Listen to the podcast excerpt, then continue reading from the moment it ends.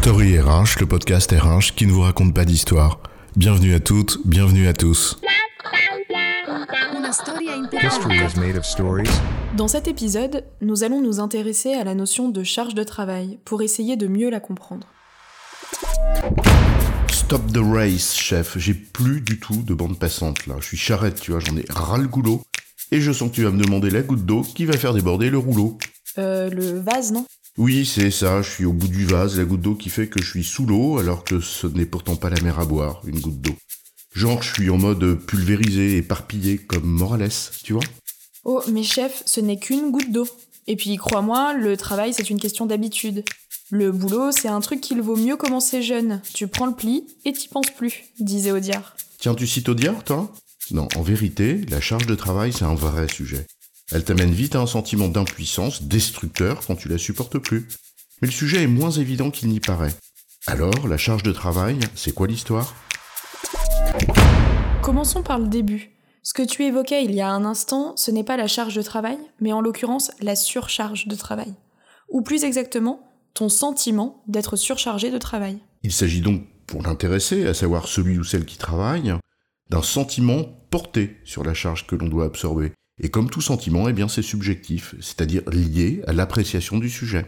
Dit en d'autres termes, pour une même charge de travail à réaliser, chacun ne réagira pas de la même manière.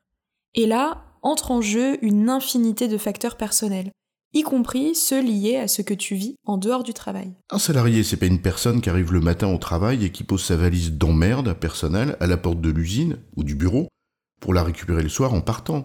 C'est une personne une et entière qui n'est pas découpable, qui vient avec son lot d'emmerde de la vie comme tout le monde. Ce qui influe évidemment sur sa manière de ressentir sa charge de travail.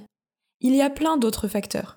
Le sentiment que ce que tu fais est inutile, par exemple, et qui, à charge de travail réelle comparable, te fait réagir différemment.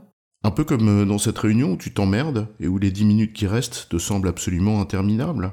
Tu sais, ces dix minutes qui t'ont donné l'impression d'en être que deux ce matin quand t'as appuyé sur la touche snooze de ton réveil Euh, tu veux dire le rappel d'alarme de ton smartphone? Oui, bah c'est ça, ok. Et à charge égale, bah, ton sentiment sur la reconnaissance de l'effort que tu as fait peut jouer aussi. Bref, la question de ta perception de la charge de travail est indissociable d'une approche plus globale des facteurs du mal-être au travail. On distingue donc ici, finalement, la charge de travail telle que tu la ressens de la charge de travail réelle. À même réalité, des ressentis différents, parce qu'on est tous différents. Et oui, ce qui pèse à l'un ne pèse pas nécessairement à l'autre de la même manière, c'est pas trop dur à comprendre. Mais si on en revient à la charge de travail réelle, indépendamment du regard que chacun porte dessus, ça au moins c'est simple, c'est ce qu'on a à faire et ça ne se discute pas trop, non? Eh ben non, justement, entre ce qu'il faut faire, l'objectif à atteindre par exemple, et ce qu'on fait vraiment dans les faits, eh bien c'est pas la même chose. Tu devais faire un truc simple, par exemple, établir l'ordre du jour de la prochaine réunion et l'envoyer aux participants. Fastoche. Tu connais le projet, tu fais une proposition qui coule de source, chacun suggère quelques ajustements et c'est bon, non? Allez, hop, max une demi-heure de taf. Eh oui, mais c'est sans compter sur les jeux de pouvoir des uns des autres, celles et ceux qui mettent leur grain de sel là où on n'en a pas besoin, le sujet imprévu important qui est, bah, justement imprévu, le mail que t'as reçu auquel t'as strictement rien compris, celui qui te dit qu'il n'est pas d'accord avec toi mais en fait qu'il l'est complètement en vérité. Les joies de la vie. Les inconstances, les inconsistances, les susceptibilités, les imprévus, l'incompétence, les à peu près. Tout ce qui fait qu'entre ce qu'on t'a demandé et ce que cela te demande vraiment, ce n'est franchement plus la même chose. Tu as perdu ton temps, rongé ton frein et supporté une charge mentale inutile. Il y a donc parfois un écart significatif entre ce que l'on te demande et la charge de travail réelle que cela entraîne, parce que rien ne se passe comme on l'avait prévu, comme toujours. Bon, qu'on ne pense pas à l'imprévu, je comprends, l'imprévu est imprévisible. Mais qu'on sous-estime systématiquement le facteur humain, cela me surprendra toujours. Et puis, l'incompétence, ah, c'est que c'est insupportable de devoir compenser ce que les autres ne font pas. Non seulement ça te rajoute une charge de travail réelle à ce qu'on t'a demandé, mais parfois, lorsque tu dois compenser ce que d'autres qui s'en foutent royalement et profitablement du système n'ont pas fait, eh bien tu vis ça comme une injustice. Et cette injustice renforce ton sentiment d'impuissance face à la charge réelle que tu as devant toi. Ou alors, tu t'en fous.